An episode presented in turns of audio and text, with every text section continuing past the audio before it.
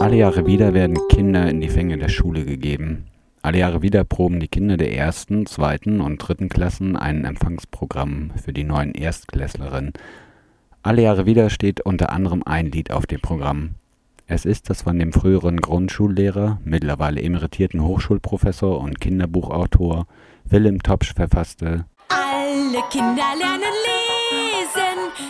Topsch verfasste es in den 80er Jahren. Zu einer Berühmtheit ist das Lied über die Grundschulkreise hinausgelangt durch die Kirmes-Techno-Ballermann-Version von Ina Colada, die es im August 2010 immerhin auf Platz 57 der deutschen Singlecharts gebracht hat. Aber wer interessiert sich schon für Charts? Auf die Melodie des abolitionistischen Marsches John Brown's Buddy oder The Battle Hymn of the Republic singen die Grundschülerinnen und auch Ina Colada Alle Kinder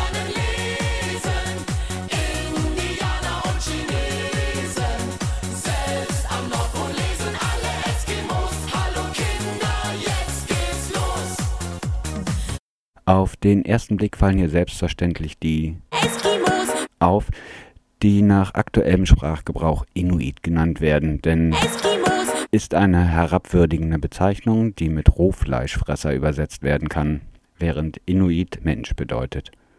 Folgerichtig weist das Schulkindergartenforum im Internet auch darauf hin und schlägt eine Textänderung vor. Ist der Spaß am Lesen groß?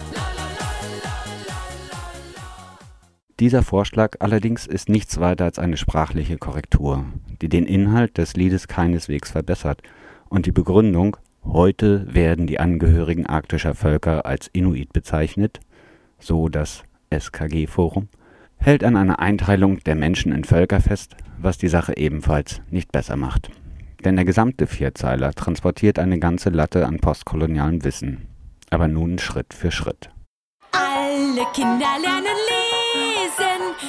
Vor dem Hintergrund einer scheinbar globalen Perspektive dieses Liedes ist die Aussage nicht richtig. Vielleicht sollen oder vielleicht wollen ja alle Kinder lesen lernen, aber können tun sie es noch lange nicht. Denn Bildung ist schon immer eine Ware. Und aufgrund fehlender Schulbauten und fehlender Schulgelder, vor allem in den ehemals kolonialisierten Staaten, ist es längst nicht allen Kindern möglich, lesen zu lernen. Nun gut, Kinderlieder tendieren zur Vereinfachung der Welt und zum Romantisieren. Vielleicht ist diese erste Zeile ein Wunsch.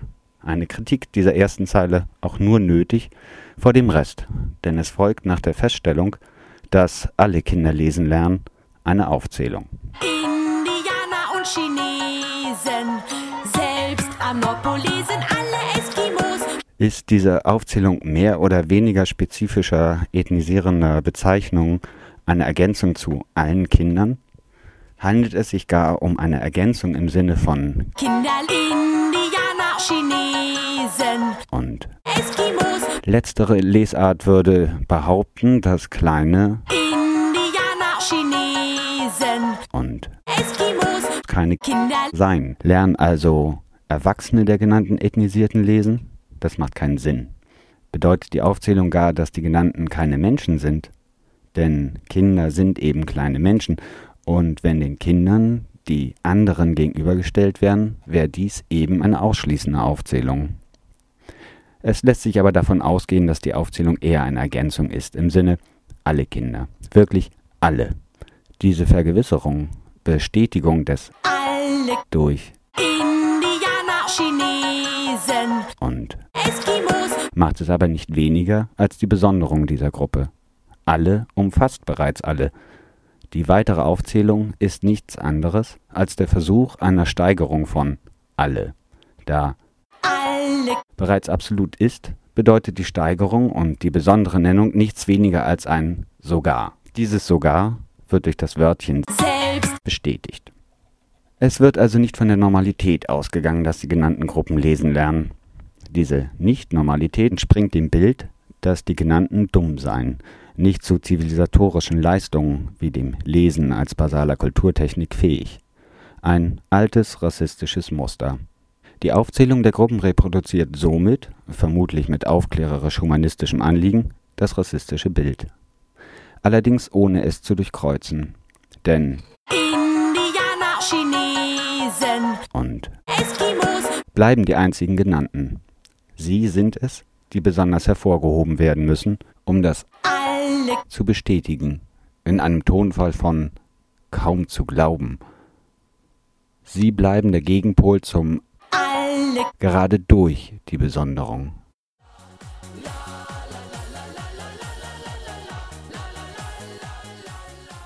Auffällig ist außerdem, dass die genannten allesamt aus ehemaligen Kolonialgebieten sind, mithin koloniale Bezeichnungen reproduziert werden. Nannte Christopher Columbus die Menschen, die er auf seiner vermeintlich Indien entdeckenden Reise traf und die im Folgenden von der spanischen Kolonialmacht unterdrückt wurden. Indianer, werden auch die Menschen genannt, die bereits vor den europäischen Einwanderern in Nordamerika lebten und in einer anderen Form von Kolonialisierung in Reservate verwiesen wurden.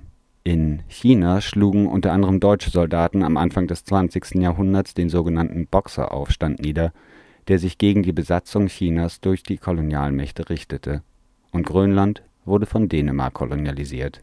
An dieser Stelle ist der eben vorgeschlagene PC-Austausch der ethnisierenden Bezeichnung mit der alleinigen Nennung des Ortes nur eine sprachliche Verbesserung. Wir erinnern uns. Ist der Spaß am Lesen groß? Dieser Austausch will eine anerkannt diskriminierende Formulierung verhindern. Aber auch Indianer, ist eine koloniale Bezeichnung, aber durch romantisierende Westernliteratur, wie zum Beispiel von Karl May, fest im Sprachgebrauch verankert. Es bleibt dabei.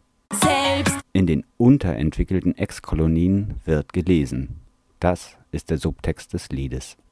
Die Selbstverständlichkeit zu lesen, die das Lied vermitteln soll, wird nur durch die ethnisierende Besonderung und damit Exklusion von geanderten Kindern möglich. Denn das diese lesen ist eben offensichtlich nicht selbstverständlich. Aber wenn die es lernen, dann müssen wir das erst recht.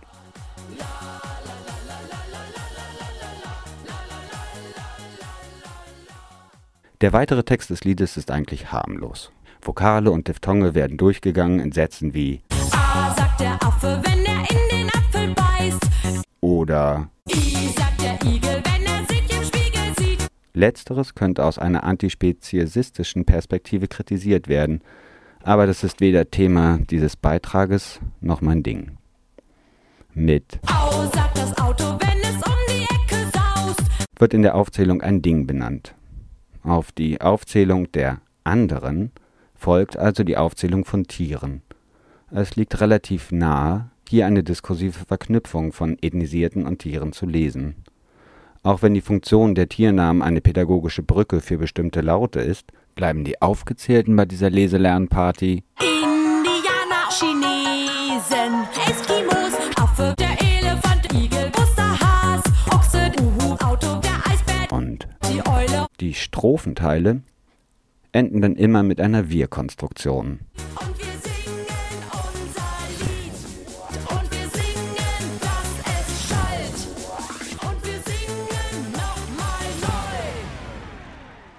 Und dann folgt der Refrain. Dieses Wir wird dem exkludierten Alle gegenübergestellt. Unterstützt wird diese Gegenüberstellung durch eine Tanzperformance, die die Kinder einstudieren. Ganz pädagogisch dem ganzheitlichen Lernen verpflichtet, studieren Kinder nämlich Bewegung zum Lied ein. Denn Kinder lernen ja mit dem ganzen Körper. Das sieht dann so aus. Bei Indianer, werden zwei Finger hinter den Kopf gelegt. Dies symbolisiert den indianischen Federschmuck, als ob heute Indigener ständig mit Federschmuck rumlaufen würden, außerhalb von Tourismusvorführungen.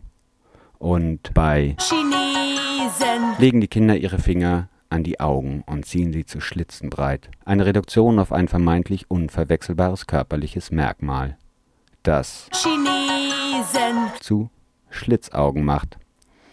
Eine erneute Reproduktion eines rassistischen Klischees, das so erfolgreich ist, dass die Kinder in Ina Coladas Video wie automatisch diese Geste zeigen.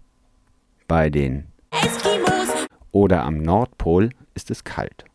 Und deshalb reiben sich die Kinder zu einer Drehung um sich selbst, auch den Oberkörper, als ob es keine thermoaktive Kleidung und Heizung gäbe.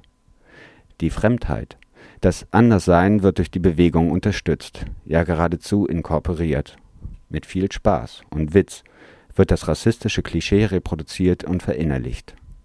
Die Frage, was eigentlich ist, wenn Einwandererinnen aus den jeweiligen Weltgegenden in einer deutschen Grundschulklasse sind bzw. der Performance an ihrem ersten Schultag zuschauen dürfen, gibt der ganzen Geschichte dann nochmal einen neuen Aspekt. Sie werden erfahren, dass sie diejenigen sind, über die sich Alle, lustig machen dürfen.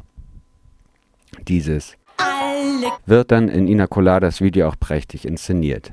Immer wieder nimmt die Kamera geschwenkte Deutschlandfahnen in den Fokus, bei gleichzeitigem Kameraschwenk über die feiernde und tanzende Masse.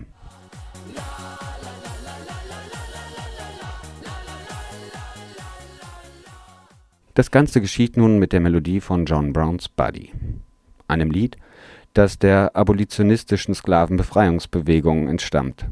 John Brown war radikaler Gegner der Sklaverei in den USA.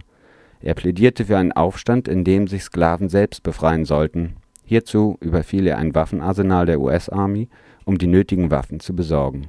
Der Überfall scheiterte und er wurde wegen Hochverrat erhängt. Daraufhin wurde das Lied John Browns Buddy geschrieben. Es entstanden noch weitere Textversionen im Sezessionskrieg. Alle bezogen sich auf die humanistische Antisklavenhaltung der Nordstaaten. Auch wenn diese Position keine antirassistische Position aus heutiger Sicht ist, so ist das Lied damit Teil eines auch antikolonialen Befreiungskampfes. Die Aneignung der Melodie für dieses Kinderlied, das Rassismen und ein koloniales Weltbild reproduziert, kehrt den eigentlichen Kontext der Melodie in sein Gegenteil. Und nun? Es ist doch nur ein Kinderlied. Und die Kinder haben doch Spaß dabei. Und das sieht doch so niedlich aus, werden die anwesenden Eltern und Pädagoginnen mit Rührungstränen in den Augen rufen, wenn zur Einschulung mal wieder alle Kinder lernen lesen. gesungen wird. Süß. Ich kann nichts Süßes und Niedliches entdecken bei einer solchen Stereotypenparty. Und wenn Kinder Spaß dabei haben, Rassismen zu reproduzieren, dann wissen sie es nicht besser. Aber diesen Spaß darf ihnen niemand erst beibringen. Und genau darin liegt das Problem. Es wird lustvoll, spaßig, lachend Rassismus gelehrt. Kein Problem, Schlitzaugen zu ziehen. Kein Problem zu ethnisieren. Kein Problem, andere dumm zu machen. Macht doch Spaß. Schlitzaugen. Lustig, guck mal. Und komisch sprechen ja auch. Wissen wir ja aus. Drei Chinesen mit dem Kontrabass. Das harmlose Daherkommen eines scheinbar sinnfreien Textes verankert eben doch auch seine Botschaften. Von einem Erstklässler angesprochen, das Eskimos, Rohfleischfresser bedeute und die so bezeichneten Menschen beleidigt, dieser also nicht Eskimos, singen möchte, meinte eine Musiklehrerin, das wisse sie, es heiße Inuit. Der Text gehe aber so und so wird er gesungen. Von Pädagogen an den Schulen, die das Lied seit Jahren singen, ist also nicht so viel zu erwarten. Vielleicht sollten Eltern und andere, die keinen Bock auf solche Rassismen haben, daraufhin mal in der Schule nachfragen.